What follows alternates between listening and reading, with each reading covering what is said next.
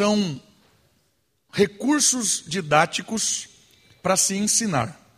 No Oriente Antigo, no Oriente Médio Antigo, era muito comum desde pequeno se usar parábola. Parábola são histórias, parábolas são frases e parábolas às vezes são uma única palavra. E o que é então uma, palavra, uma parábola? É uma palavra que se usa do cotidiano, da vida comum, para ensinar uma verdade espiritual, para ensinar algo profundo por trás daquela, daquele símbolo. Então Jesus era mestre em parábolas. Ele pegava o trigo e a partir do trigo ensinava verdades sobre a igreja. Pegava a ovelha e ensinava sobre o pastoreio. Pegava o castelo e ensinava sobre Deus. É essa a ideia das parábolas. E sabe o que é impressionante? Eu fui descobrir isso quando comecei a estudar as parábolas. Praticamente tudo que Jesus ensinou, praticamente tudo, é por meio de parábola. Jesus ensinava por parábola. Isso é muito legal. Por isso nós estamos caminhando aí nos evangelhos e nós chegamos no último evangelho. Então perceba que nós estamos na reta final das parábolas. E como dito na semana passada, o evangelho de João, diferente dos três primeiros que nós percorremos, não tem parábolas naquele estilo que nós conhecemos, aquelas histórias. Não tem. Mas o ensino parabólico está repleto. João usa parábolas. João diz que Jesus é o pão da vida, João diz que Jesus é o Verbo, João diz que Jesus é a luz. São parábolas, são metáforas, são figuras de linguagem para ensinar algo mais profundo. E Jesus usa algumas palavras parabólicas em João, e eu quero destacar algumas dessas palavras e aprender também pelo ensino do registro de João. Como nós vimos semana passada, João se difere dos três primeiros evangelhos, porque o propósito é completamente diferente. Os três primeiros evangelhos tinham o propósito de ensinar que Jesus é o redentor, João tem o propósito de ensinar que Jesus é Deus. Ok? Vamos para o evangelho de João, capítulo 2. A parábola de hoje é a parábola do templo. João, capítulo 2, do versículo 13 ao versículo 22. Estão comigo? Diz assim a palavra de Deus: Ao aproximar-se a Páscoa dos judeus, Jesus subiu para Jerusalém e encontrou no pátio do templo os que vendiam bois, ovelhas e pombas, além dos cambistas ali sentados. Fez então um chicote de cordas e expulsou todos do pátio do templo, bem como as ovelhas e os bois, e esparramou o dinheiro dos cambistas e revirou as suas mesas. Então disse aos que vendiam as pombas: Tira essas coisas daqui, não façais da casa de meu pai um mercado.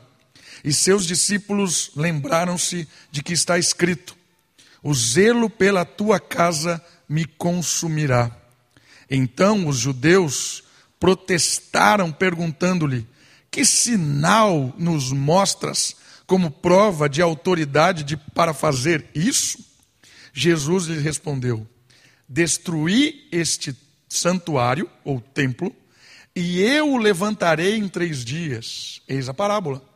Destruí o santuário ou o templo, e eu o levantarei em três dias. Os, Jesus, os judeus prosseguiram. Este santuário levou 46 anos para ser edificado, e tu o levantarás em três dias? Mas o santuário ao qual ele se referia era o seu corpo. Quando ressuscitou dentre os mortos, seus discípulos se lembraram disso, que ele dissera, e creram na Escritura e na palavra de Jesus que ele havia falado. E encontrando-se em Jerusalém para a festa da Páscoa, muitos que viram os sinais que ele fazia creram no seu nome. Mas o próprio Jesus não se confiava a eles, porque conhecia todos, e não precisava que lhes dessem testemunho sobre o homem, pois ele bem sabia o que é o ser humano. A parábola do templo é interessante porque ela vai, Jesus vai trazer para ele uma questão de mostrar quem ele é. E o papo de hoje é o papo sobre adoração. A parábola de hoje fala sobre adoração. Algumas informações importantes. Olha lá. O templo é o símbolo de identificação nacional e religiosa de Israel. O original havia sido destruído, né, o primeiro templo construído por Salomão foi destruído pelos babilônios. E hoje nós lemos ali no culto né, o texto que o Ivanildo leu, o presbítero, se relata nesse momento em que os babilônios destroem inclusive o templo original. E depois ele foi reconstruído por Zorobabel. Zorobabel foi o responsável de trazer o povo, né, junto com Neemias e Esdras, e reconstruir esse famoso templo. Herodes, que era o rei ali da Judéia, havia começado uma reforma para agradar os judeus pouco tempo antes de Jesus nascer. Olha que interessante. O templo, ele faz parte da identificação de quem é Israel. O templo é algo muito sério para o povo. O templo representa quem eles são, e o templo, mais do que isso, representa quem é o Deus deles. Por isso, a história do templo está completamente enraigada na história de Israel. Não tem como é, desvincular Israel e o templo. Não, porque o templo revela a presença de Deus no meio do povo. O templo foi construído para que Deus se revelasse. E ali no templo acontecia de tudo. Nesse, nessa revelação de Deus. Era um lugar de adoração, era um lugar de encontro com Deus, era um lugar de sacrifício, se levava os animais para matar os animais, para oferecer sacrifício pelo perdão dos pecados. No templo se aprendia da palavra. Os levitas eram quem administravam o templo. Né? Não sei porque hoje o pessoal chama de levita quem toca. Levita fazia de tudo no templo. Lavava, passava, construía, consertava, cantava, ensinava a Bíblia, pagava a luz, acendia a luz, ligava a fogueira, tudo. Eram os levitas que faziam, porque era uma tribo específica de Israel para administrar o templo. Por isso o templo tem tudo a ver com a história de Israel. O templo faz parte da, da, da identidade deles. Quando o templo é destruído, Israel fica meio sem norte. Israel fica sem saber o que fazer. E a sinagoga, por exemplo, que é um termo muito comum nas Escrituras, a sinagoga é o lugar em que foi criado para ser provisoriamente algo para estudar a Bíblia, como o templo não tinha, não tinha esse, esse acesso ao templo, por isso que a sinagoga serviu como um lugar para estudar a Bíblia, enquanto o templo estava destruído e não tinha esse acesso. Um outro fator importante de perceber é que o templo era o lugar exclusivo dessa, desse encontro com Deus. Não era possível pegar uma família, ah, vamos oferecer um sacrifício aqui no nosso quintal para perdão dos nossos pecados. Não podia acontecer isso. Era só no templo que acontecia isso. Porque Deus se manifestava só no templo. Era o sacerdote que tinha que fazer isso. Não tem sacerdote do lar. Né? Ah, o sacerdote do lar vai oferecer o sacrifício. Não existe isso. Sacerdote no templo, certo? Sacerdote não, não, tem, não tem nada dentro, não dá para inventar moda. Tem que ir para o templo. Tudo é no templo. Olha que seriedade isso. O templo é o lugar exclusivo do encontro com Deus. Faz parte de quem é Deus para o povo de Israel. E é legal perceber que aqui traz uma proximidade com o povo. Jesus aqui está trazendo uma proximidade muito grande com o povo. Uma outra informação: este relato é descrito nos outros evangelhos no final do ministério de Jesus. Olha que engraçado. No final da história de Jesus, é que ele sobe para o templo e acontece essa, esse impasse ali, né? É, Jesus irado com, com os cambistas ali, com os vendedores.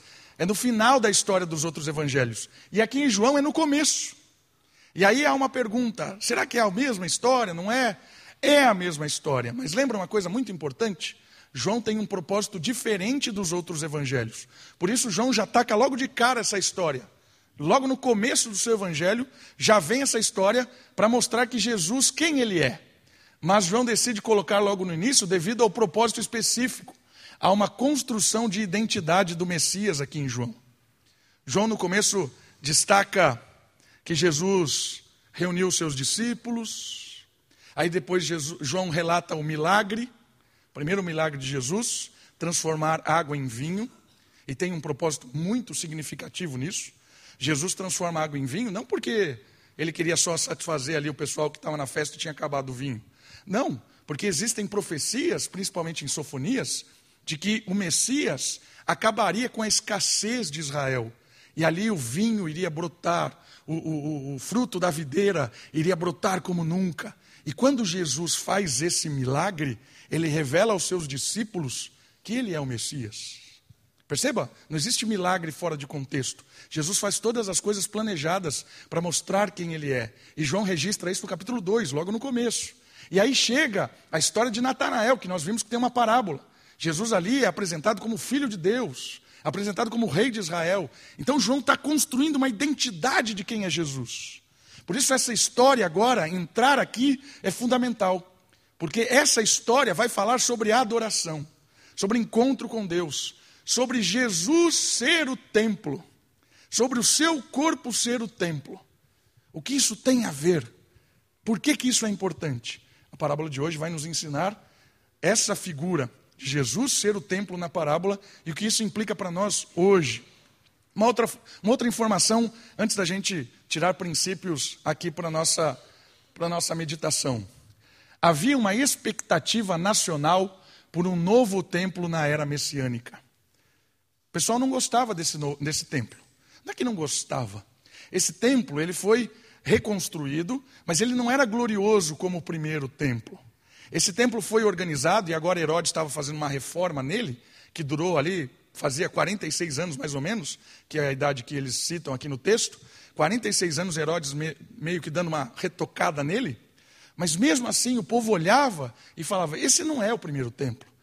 Quando o profeta Ezequiel termina o seu livro, Ezequiel fala que a glória de Deus saiu do templo por causa do pecado. E o final da profecia de Ezequiel é o retorno da glória de Deus para o templo. E ali existem oito capítulos, do 40 até o 48, oito capítulos falando a respeito do templo, do novo templo. O templo da era messiânica, um templo glorioso, um templo em que Deus se manifestará de uma forma extraordinária. Então o povo estava nessa expectativa: haverá novamente um templo glorioso, um templo novo. E é claro que ninguém era bobo. As pessoas viam o que estava acontecendo ali. Viam que aquele lugar era um lugar de opressão. Viam que era um lugar de abuso. Viam que era um lugar de exploração. Os líderes religiosos exploravam a fé das pessoas. Faziam ali de tudo para lucrar. Era nítido isso. As pessoas sabiam disso. Não falavam, mas sabiam. Por isso a expectativa de o Messias vai vir e vai purificar tudo isso. Muitos sabiam que era necessária uma purificação e uma reestruturação das atividades religiosas em Jerusalém.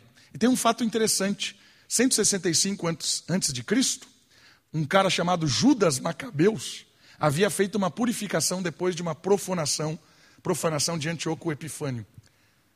Antíoco tinha invadido um templo, tinha sacrificado uma porca lá dentro do templo. O judeu adora porco, como vocês sabem disso, né? Então ele pegou um porco de propósito, levou lá dentro do templo, sacrificou como uma profanação do templo. Isso revoltou o povo de Israel. E aí houve uma, uma revolta chamada Revolta de Macabeus. Inclusive, as Bíblias católicas têm dois livros que contam a história dos Macabeus. Se você se interessar por ler, em determinado momento, Judas Macabeus, ele se levanta, ele consegue libertar Israel. Olha que fantástico isso. Liberta ali Jerusalém, e eles restauram o templo, fazem uma purificação, e foi um símbolo assim de esperança para o povo naquele momento da história de Israel. Esse episódio agora que nós estamos, ele acontece na Páscoa. João é o único que menciona pelo menos três Páscoas diferentes. Então Jesus participou de outras Páscoas em Jerusalém. João menciona pelo menos três ou cinco, pode ser até cinco Páscoas diferentes que João menciona da vida de Jesus uma festa anual, todo ano tinha a Páscoa, que celebrava a saída do Egito e a identidade nacional de Israel. Tendo essas informações, vamos entender algumas questões sobre essa parábola do templo, que ela envolve adoração em primeiro momento. O que a adoração tem a ver com o ensinamento dessa parábola? A primeira informação que a gente tem quando Jesus chega no templo e os discípulos começam a descrever o que está acontecendo ali, é que a adoração naquele lugar estava desfocada. Estava fora do cabo. A adoração estava completamente manipulada. Olha só, presta atenção aqui nessa informação que é importante. O único lugar do mundo em que se podia encontrar com Deus e lhe oferecer culto e sacrifício estava contaminado. Claro que os judeus não tinham contaminado o lugar que eles prestavam culto. Não atrapalhavam o lugar deles, mas estava ali atrapalhando o lugar onde os gentios cultuavam. Olha só essa imagem do templo. Essa é uma imagem réplica do templo. O templo tem três partes. Tem a parte externa, aqui. Essa parte externa, também chamada de pátio dos gentios. É aqui que todo não de Israel se reunia para adorar a Deus, aprender da Bíblia, cultuar. O culto acontecia para o gentil aqui, ó, no pátio.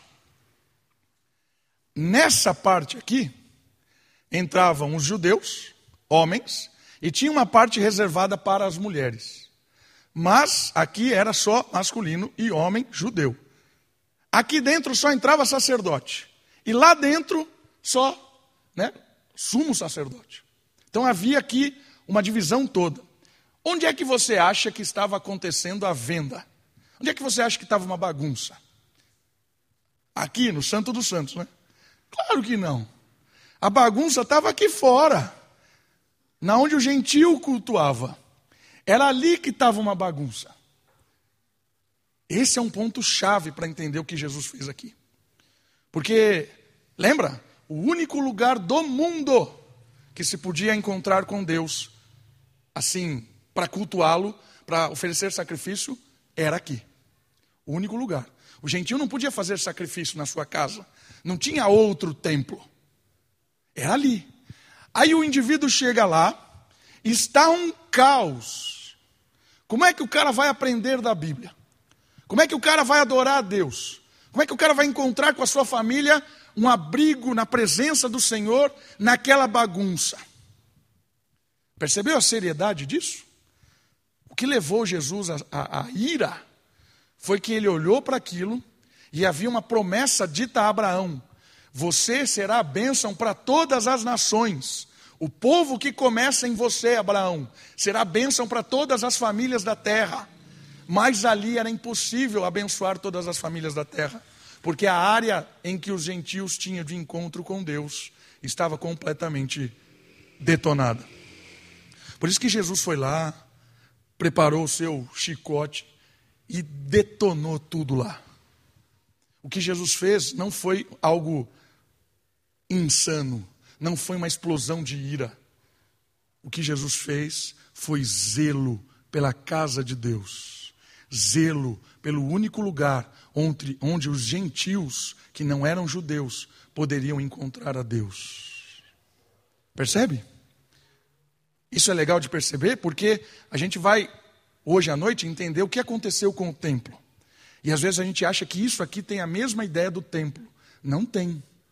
Por que, que isso não tem a mesma ideia de um templo?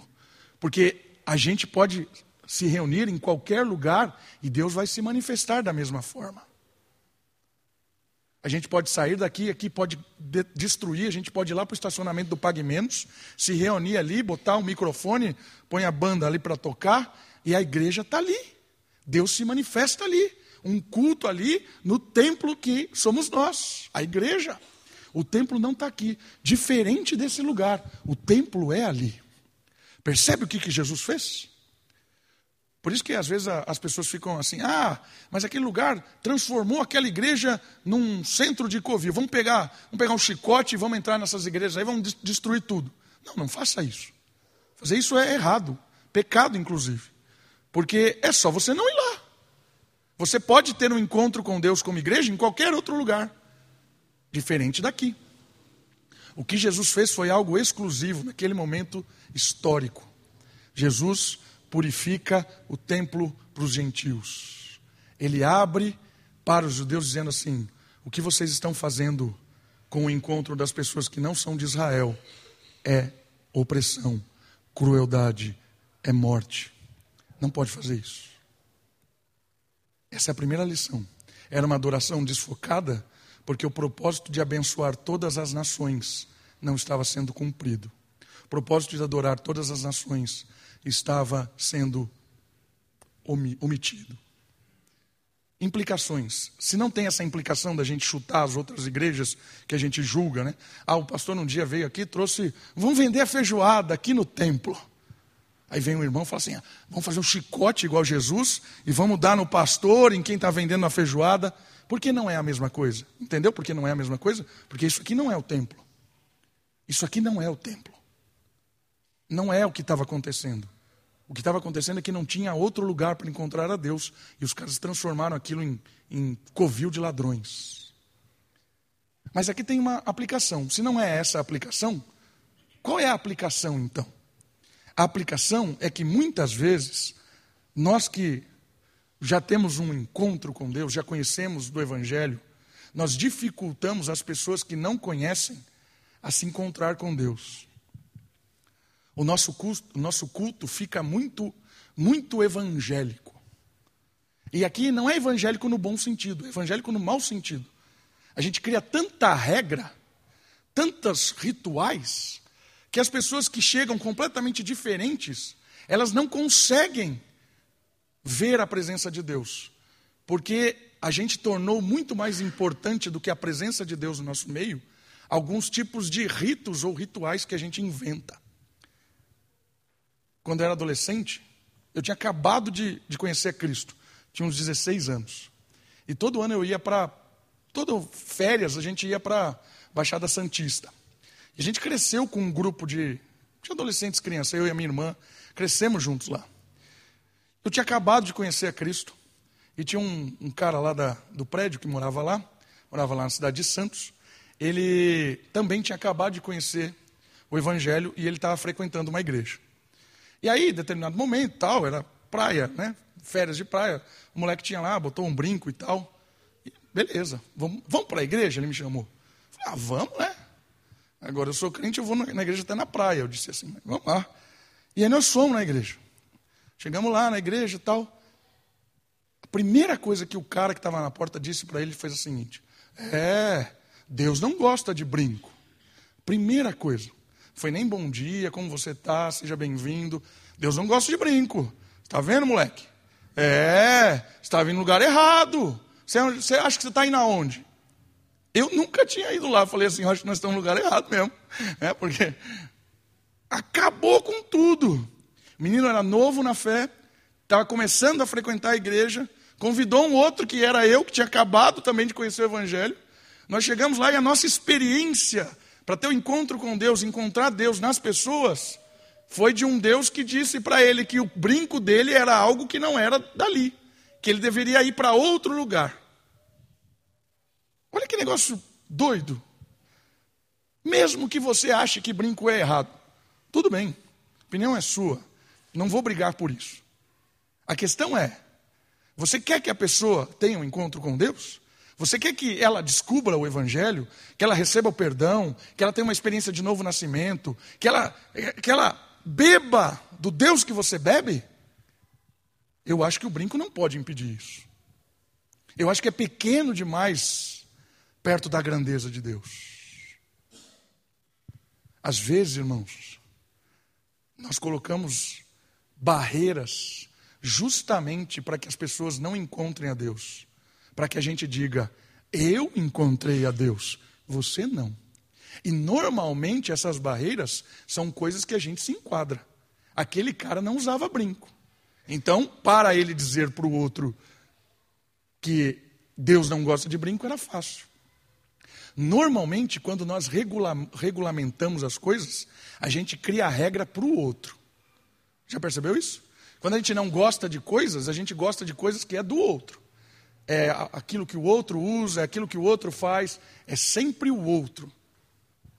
É sempre nós categorizando, categorizamos as coisas e pomos no outro. De certa forma, esse culto desfocado que estava acontecendo aqui, também pode acontecer na nossa vida, quando nosso foco não é encontrar com Deus quando nos reunimos com a igreja. Quando o nosso foco é mostrar uma boa vestimenta, ou se exibir de alguma forma. Às vezes a gente perde mais tempo se arrumando para vir para o culto do que a gente leu a Bíblia a semana inteira.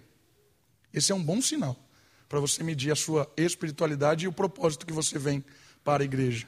Às vezes a gente gasta mais tempo se arrumando para vir na igreja do que a gente leu a Bíblia a semana inteira. Essa é uma boa, uma boa aplicação para ver o quanto o nosso culto está focado ou desfocado. E normalmente, quando acontece isso, a gente vem para prestar um culto e as distrações acontecem muito fácil. Porque se eu me arrumei duas horas, eu vou olhar as pessoas que estão desarrumadas. Porque eu sou o padrão de beleza. Eu brilho por si só. E aí, oh, não, tem a camisa que eu tenho, não tem o tênis que eu tenho. Percebe? Desfocou. E tanta coisa pode desfocar a gente do, do culto. Cuidado para que a gente não seja como os judeus estavam sendo aqui, os líderes religiosos, pessoas que impedem outros de encontrar a Deus por mero preciosismo. Mas aqui não era mero preciosismo, eles estavam impedidos por ganância. Eles estavam impedindo as pessoas de cultuar a Deus porque eram soberbos, gananciosos, exploradores da fé. Aí é mais sério. Nem vou aplicar isso. Eu, que, eu quis trazer uma aplicação um pouco mais, mais simples, mais sutil. Porque às vezes a adoração ela é corrompida por exploradores da fé. Isso é perigoso. Segunda lição desse contexto, antes de chegar na parábola, é que a adoração aqui tinha virado um rito, um mero ritual.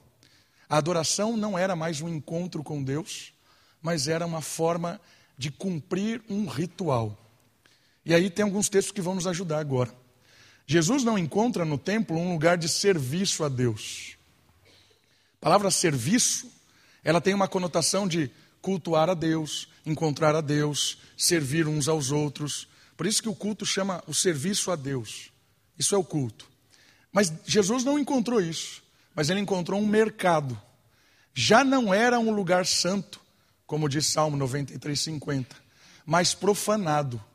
É interessante perceber que as atividades religiosas não haviam parado.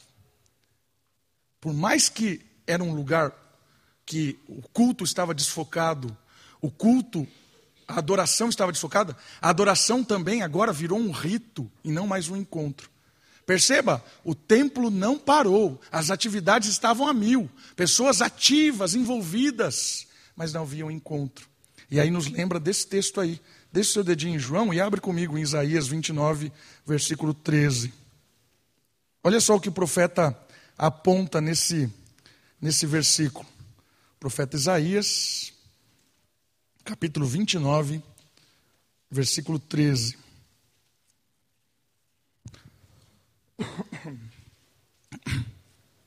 Isaías 29, 13.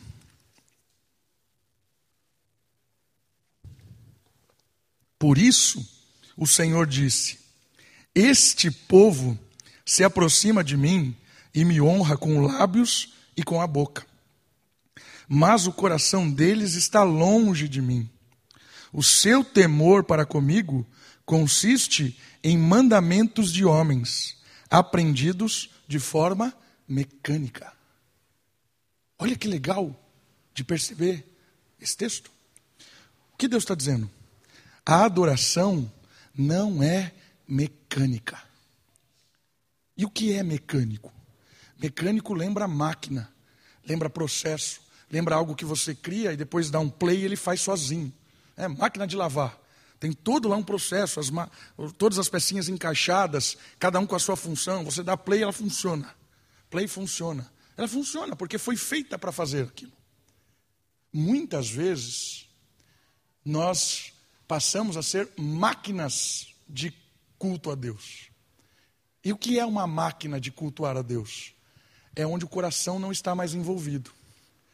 Olhando aqui a história do templo, você chegava naquela época no templo, tudo funcionava como tinha que funcionar, como uma máquina de lavar.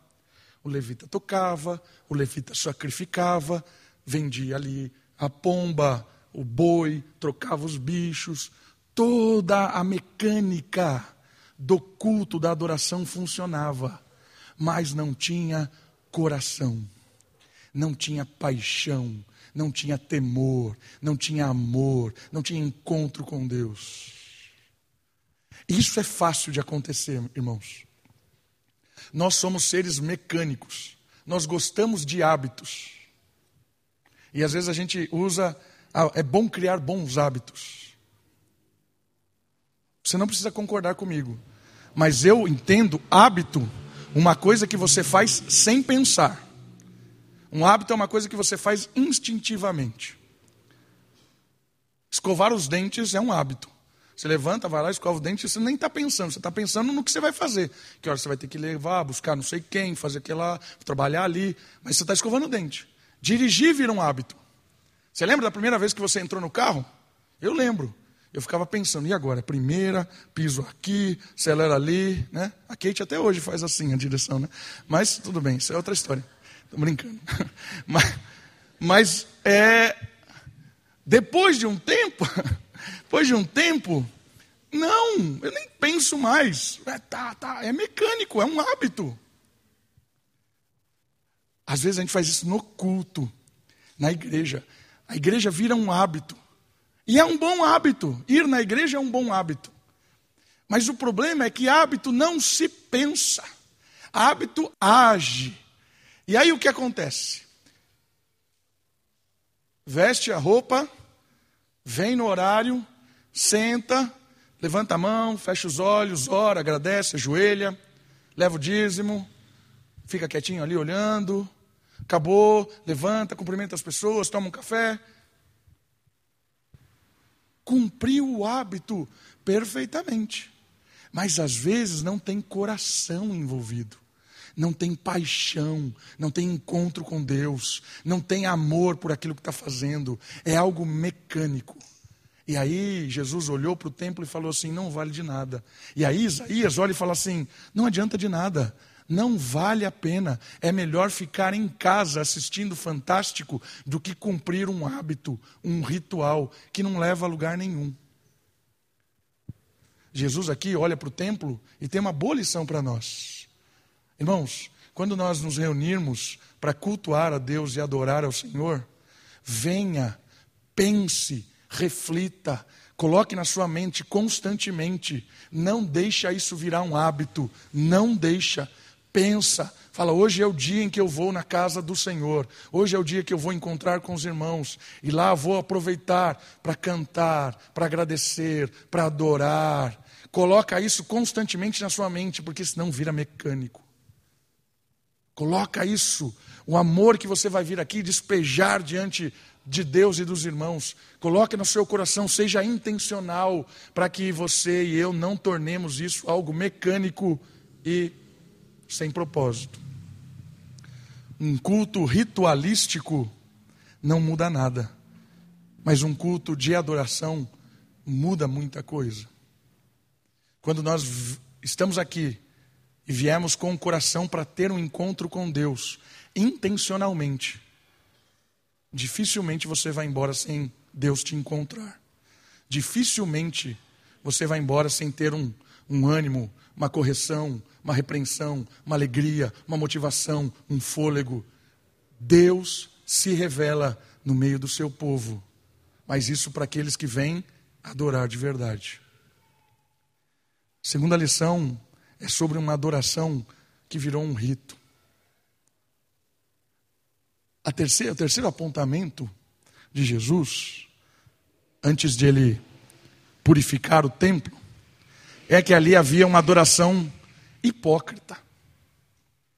Havia uma dureza do coração tamanha, esta contrapunha com a aparência de piedade. Olha isso aqui que sério. Havia uma aparência de piedade mas o coração era endurecido. Podemos notar uma insistência dos judeus por sinais. No entanto, estavam cegos em seus orgulhos e interesses pessoais. Olha o texto, volta lá para, para, para o texto de João. Quando Jesus chuta o negócio, eles olham para ele e dizem assim: 18. Então os judeus protestaram, perguntando-lhe: Que sinal nos mostras como prova de autoridade para fazer isso? Os judeus queriam de todo jeito um sinal. Um sinal. E é legal de pensar aqui sobre isso. Porque a adoração hipócrita, muitas vezes, é uma adoração que é movida por sinais.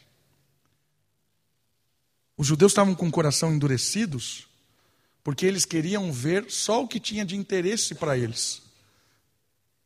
Aqui os fariseus, os líderes religiosos, os saduceus, eles olhavam para a história e só viam interesse próprio. Por isso eles estavam endurecidos. E, ah, tá chutando tudo aí? Mostra, me dá um sinal da sua autoridade. Me dá um sinal de quem você é. Irmãos, a adoração é muito mais do que ficar tentando provar Deus com sinais. Adoração, quando nós encontramos com Deus, a gente vive ela. A gente não fica em busca de sinais.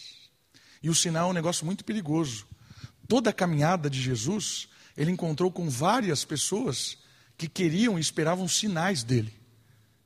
Eu quero ver um sinal para realmente fortificar a minha fé, para que eu continue firme. Me mostra. E Deus não vive assim.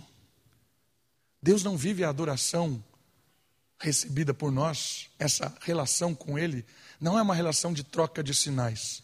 Me adore que eu vou provar para você que eu sou Deus. Deus não precisa provar nada para nós.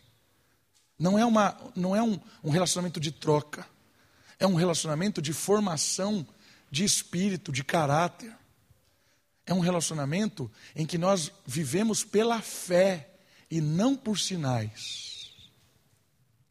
Quando Jesus dá essa lição para eles, que não ia ter sinal nenhum, e o sinal era ele com o próprio corpo, né? o sinal é: eu vou destruir esse templo e vou reconstruí-lo em três dias, que é a nossa parábola que nós vamos falar das formas positivas de adoração. O sinal era ele mesmo. Você não basta. Irmãos, Paulo vai nos ajudar aqui 1 Coríntios 1, 22. Vai nos, nos ajudar a entender essa adoração não hipócrita. Não alguém que está vivendo em busca de sinais. Alguém que está adorando simplesmente para barganhar. Tem um interesse por trás né, na adoração. 1 Coríntios 1, 22. Olha só que interessante esse texto.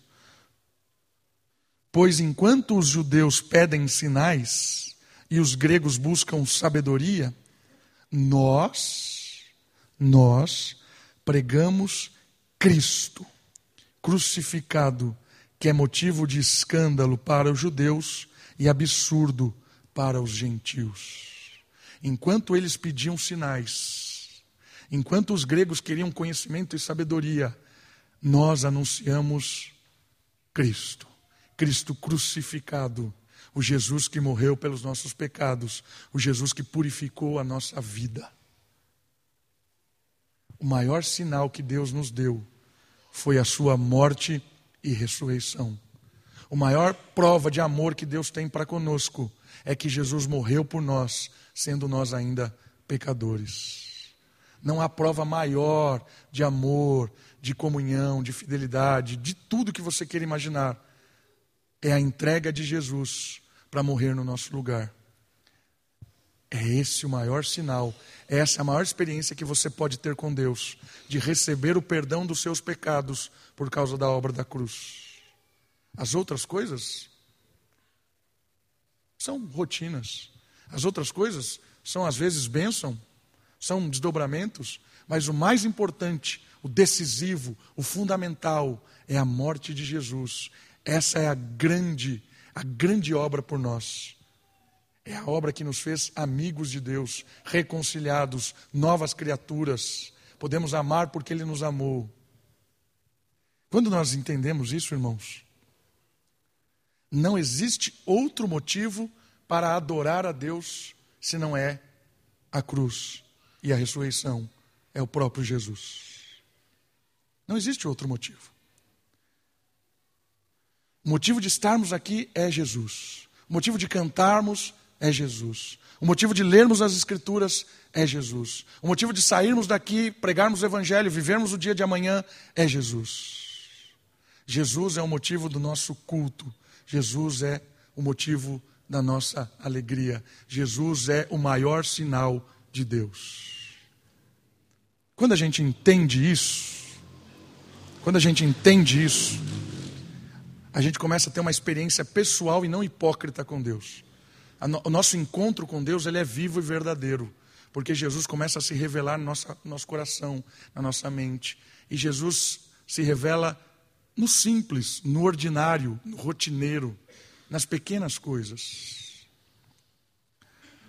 Uma coisa que eu tenho notado é que às vezes, irmãos, nós estamos repletos do mundo pouco de Jesus. Estamos inundados das coisas do mundo. E Jesus, pouquíssimo. Sabe qual é a implicação disso? A implicação disso é que quando eu vou cultuar a Deus, Jesus não basta. Eu preciso que o mundo me agrade até no culto. Ah, que culto chato! O que é que te alegra? Essa é a primeira pergunta que você tem que falar para você mesmo. O que é que te alegra para você definir que um culto a Deus é chato? Ah, ler a Bíblia é chato. O que é que te dá prazer? Responda. Talvez essa resposta vai te assombrar, porque o que te dá prazer não tem nada a ver com adoração ao Senhor. Cuidado, porque se você fizer essa pergunta sincera para você, a resposta pode não te agradar.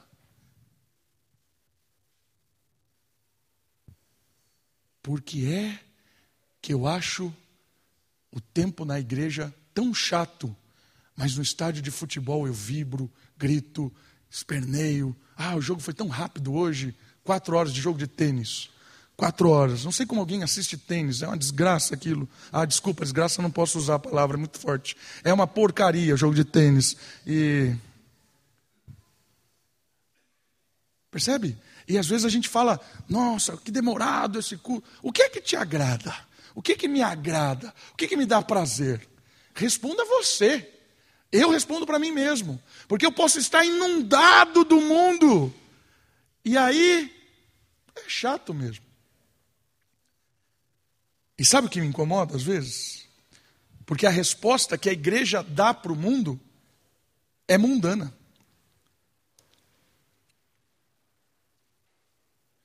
Como é que nós vamos fazer um culto que atrai os jovens?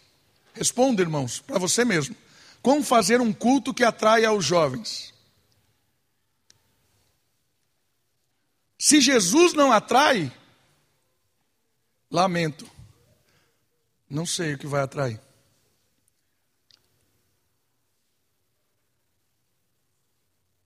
Na verdade, eu sei. Porque às vezes o, jo o jovem está tão inundado com aquilo que a gente dá para ele beber a semana inteira, que nós temos que emperequetar o culto com o mundo para que o jovem fique feliz, se satisfaça.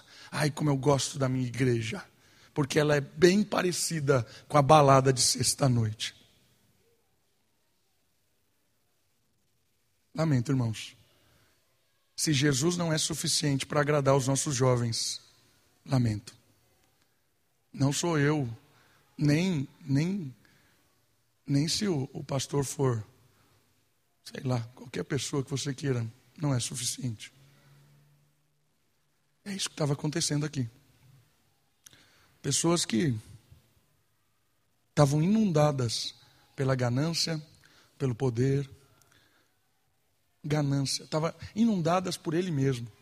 Então, mostra o sinal aí. É você, Deus? Você é Deus? Você é o filho de Deus? É Jesus? É você que veio purificar o templo? Dá um sinal aí então. Percebe, irmãos? Nós precisamos nos inundar de Deus. Nos inundar. Inunde o seu filho de Deus. Inunde ele. Que ele tenha prazer nas coisas de Deus, na pessoa de Deus. Que ele tenha prazer nisso. A criança não tem nada, irmãos, não tem nada na cabeça. Ela nasce uma tábula rasa. É nós que colocamos as coisas nelas, é nós que comunicamos, é nós que ensinamos. Depois de seis, sete, oito anos, ela vai responder aquilo que você ensinou, aquilo que você deu para ela beber, ou aquilo que você deixou alguém dar de beber para ela. Uma vez uma pessoa disse para mim que eu estava fazendo uma lavagem cerebral na minha filha. Eu falei, estou mesmo. Estou usando água limpa. Porque se eu não fizer, você vai fazer, e eu sei lá qual a água que você vai usar. Então eu prefiro eu fazer do que você fazer. Não se iluda. Se você não ensinar, alguém vai ensinar. Se você não inundar os seus filhos com a palavra de Deus, alguém vai inundar com alguma coisa, porque os nossos filhos vão absorver. Inunde com a palavra de Deus. E a parábola? E a parábola? Qual é a chave aqui? A chave está na purificação. É a adoração purificada. Porque Jesus chegou no templo para transformar a história desse templo, para purificar de uma vez por todas. E aí, lembra que eu falei que o Salmo 69 é citado aqui? Está no versículo 17: O zelo pela tua casa me consumirá. 69, versículo 9: O zelo pela tua casa me consumirá. Sabe o que significa isso? O amor que Jesus tinha pelo lugar de adoração, de encontro com Deus, o zelo, o amor, o cuidado. Quando Jesus olhou aquilo e contemplou aquela, aquela bagunça toda, Jesus se consumiu para libertar o templo de toda maldade, de toda ganância, de toda soberba, de toda imundície. Jesus foi consumido para purificar o templo. A oração de Davi lá atrás, uma oração triste, que Deus não ouvia, uma oração que parece que Deus não respondia, é uma oração que aguardava um, um futuro magnífico na pessoa de Jesus. Jesus personifica todo o sofrimento de Davi daquele salmo. Jesus agrega sobre a sua vida toda a angústia de Davi. Porque assim como lá Davi falou, eles me odeiam, eles me perseguem, os meus, os meus familiares viraram as costas para mim, o zelo que eu tenho pelas coisas de Deus são desprezadas, são zombadas. Jesus viveu tudo isso. Jesus é o, o Salmo 69. Ele foi desprezado pela sua família, João diz isso no começo do livro. As pessoas viraram as costas, massacraram, humilharam, zombaram, cuspiram, por causa do zelo que ele tinha, por causa da casa de Deus. Jesus fez isso para que nós pudéssemos adorar de verdade. Jesus olhou toda aquela máquina separadora, toda aquela máquina que nos afastava de Deus. E ele disse: Vocês vão me matar, eu vou ser consumido, mas a partir da minha morte, esse templo cairá e será reconstruído um novo templo. A partir dele, que todo aquele poderá adorar em espírito e em verdade, todo aquele que crê. A obra de Jesus traz o templo para baixo e constrói um outro templo. Jesus Cristo purifica o templo. Olha só que legal isso. O dia da limpeza havia chegado. Zacarias 14, 20 e 22 diz claramente isso. Que ele tirará os mercadores do templo. Zacarias, centenas de anos antes. Ele virá e tirará os mercadores do templo. Zacarias 14, 22. O templo seria purificado de uma forma inesperada, mas de uma vez por todas. Malaquias 3, 2 e 3. Ele purificará os levitas. Aqueles que servem a Deus serão purificados de uma vez por todas. Jesus é a personificação do servo que se consome pelo zelo da casa de Deus. Irmãos, magnífico isso. Jesus veio para purificar o templo e ele purifica com a sua própria vida. Ele é o templo. E sabe por que ele é o templo? Porque Deus já não estava mais naquele lugar. Deus não estava mais lá. Aonde Deus está agora? Na encarnação. E Deus se fez carne. E o Verbo se manifestou entre nós. Ele será chamado Emanuel, Deus conosco. O templo agora é Jesus. O templo novo chega para ser destruído o antigo e ter um novo, uma nova história. E essa história é fabulosa, porque essa história chega para nós com a adoração de um novo templo. Olha só, Jesus é o próprio templo pois em seu corpo habita o próprio Deus. A purificação definitiva acontece na sua morte e ressurreição, onde os pecados são perdoados, pessoas renascem e há uma intimidade com Deus. Vai um pouquinho para frente, 4:21. História da mulher samaritana. Então Jesus lhe disse: Mulher, crê em mim, a hora vem em que nem neste monte, nem em Jerusalém, Jerusalém adorareis o Pai. Porque ela tinha perguntado: em que templo eu preciso ir? Ele disse: já chegou a hora em que você não vai mais precisar ir em templo. Vós adorais o que não conheceis. Nós adoramos o que conhecemos, porque a salvação vem dos judeus. Mas virá a hora, e de fato já chegou, em que os verdadeiros adoradores adorarão o Pai no Espírito e em verdade, porque são estes os adoradores que o Pai procura. Em Jesus, a manifestação do Espírito. O Espírito de Deus agora habita em você, em mim. Eu e você somos templo. Fabuloso.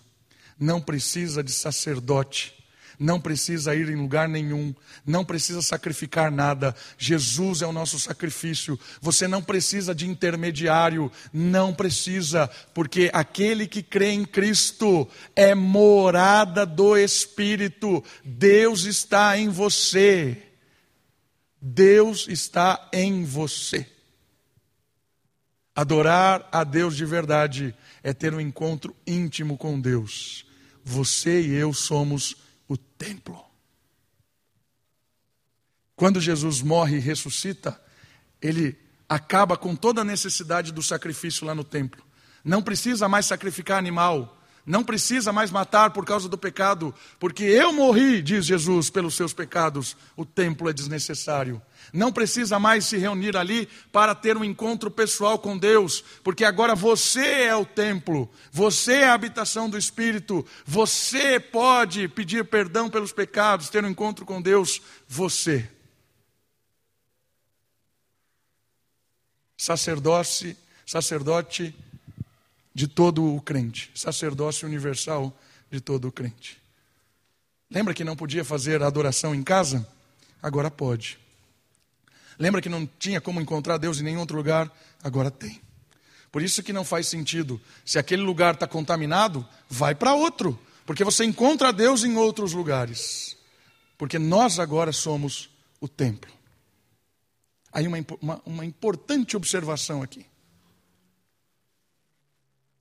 Para fecharmos, e eu quero fechar com uma frase que está no próximo slide, mas eu quero fazer uma importante observação. Voltando para o texto, da parábola, a palavra templo aparece no começo. Diz assim: Jesus subiu para Jerusalém encontrou no pátio do templo, certo? A palavra templo aparece no 15, a palavra templo aparece de novo ali, onde fala que os, no 15, expulsou do pátio do templo. A palavra aqui no original é Hieron, templo, Hieron. 18 e 19. Parece de novo a palavra templo. Algumas Bíblias traduzem diferente, porque a palavra é diferente. Destruirei esse santuário e levantará em três dias. Versículo 19. A palavra aqui é naos no grego.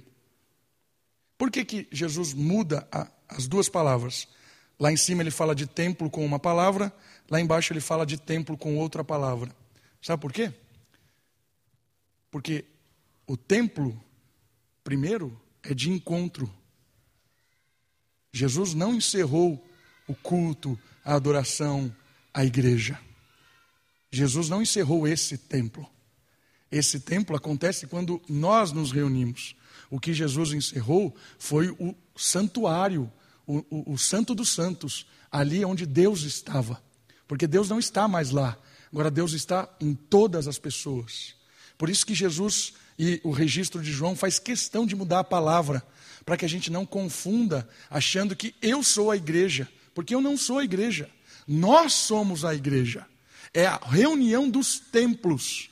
Os templos se reúnem e aí nós temos um templo vivo de adoração, de congregação, de encontro com Deus, o templo. Eis a importância de estarmos aqui adorando a Deus. Não existe nenhum outro lugar para adorar a Deus como igreja. Olha que fabuloso isso. Por isso que é indispensável estarmos aqui como igreja, porque não existe essa adoração comunitária em nenhum outro lugar. Esse é o templo dos templos. O que você é é um templo, que você pode ter encontros com Deus em qualquer lugar. Fechar a porta do seu quarto e orar, Deus vai se revelar, vai perdoar, vai responder às suas orações. Fabuloso! Encontro pessoal com Deus, mas o encontro coletivo com Deus também é fundamental. Nós nos reunimos como igreja, nos fortificamos como pequenos templos para sair para este mundo e levar Deus na nossa palavra, na nossa atitude, no nosso corpo.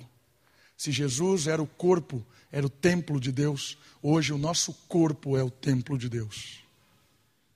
Deus Espírito habita em você. E eu quero encerrar com essa, com essa frase de um teólogo chamado Meyer. Olha lá que interessante. O que é o seu corpo, já que é o templo do Espírito? O que é? Uma hospedaria cheia de pessoas ocupadas? Uma livraria cujas prateleiras são gradativamente alimentadas de conhecimento? Uma máquina dedicada a ganhar dinheiro, na qual o acúmulo de riqueza ou a manutenção da competência é tudo que importa? um parque usado para nenhum outro propósito mais alto do que a busca do prazer? Um antro onde paixões de baixo nível encontram deleite? Ou é o lugar onde habita Deus? O que é o seu corpo? É uma boa pergunta. A parábola de hoje nos ensina que a adoração começa no nosso corpo, na nossa vida, na nossa intimidade com Deus. Por isso que eu adoro a Deus não só quando eu fecho a porta do meu quarto e oro, mas eu adoro a Deus quando eu estendo a mão para alguém que precisa, quando eu dou um sorriso para alguém que me afronta, quando eu perdoo, quando eu assumo a culpa do outro. Isso é uma coisa que eu aprendi essa semana, olhando para Jesus. Jesus assumiu a culpa do outro. Jesus assumiu a nossa culpa. E às vezes a gente faz questão, né? principalmente quando a gente é imaturo, né? olha as crianças. Quem quebrou o vaso? Ah, foi ele. Dificilmente alguém fala assim, não fui eu, mas tinha sido o outro. Jesus fez isso. Isso é demonstrar o amor. O que é o seu corpo? O que é o meu corpo? Que nós possamos ter uma experiência cada dia mais real com Jesus na nossa vida, nas nossas ações, nos nossos encontros desta vida. E quando nós nos encontrarmos com a igreja, que nós possamos perceber Deus em nós. Vamos orar? Baixe sua cabeça, feche os seus olhos. Olha o Senhor, agradeça a Ele, porque você e eu somos templo do Espírito. Agradeça a Ele, porque nós juntos somos templo de Deus, a igreja, casa de Deus. Agradeça a Ele, porque só em Cristo nós temos o perdão dos nossos pecados e temos salvação, nova vida. Pai querido, muito obrigado. Obrigado pela tua graça, pela tua misericórdia. Obrigado, Pai, porque o Senhor está conosco. Obrigado, Deus, porque o Senhor habita no nosso coração, na nossa vida. Que nós possamos, ó Pai, demonstrar o Senhor vivo no nosso coração por meio das nossas atitudes, das nossas conversas, das nossas ações, do nosso dia a dia. Obrigado, Jesus, porque o Senhor faz morada em nós e por isso somos teus filhos. Muito obrigado. Oramos no nome de Jesus. Amém.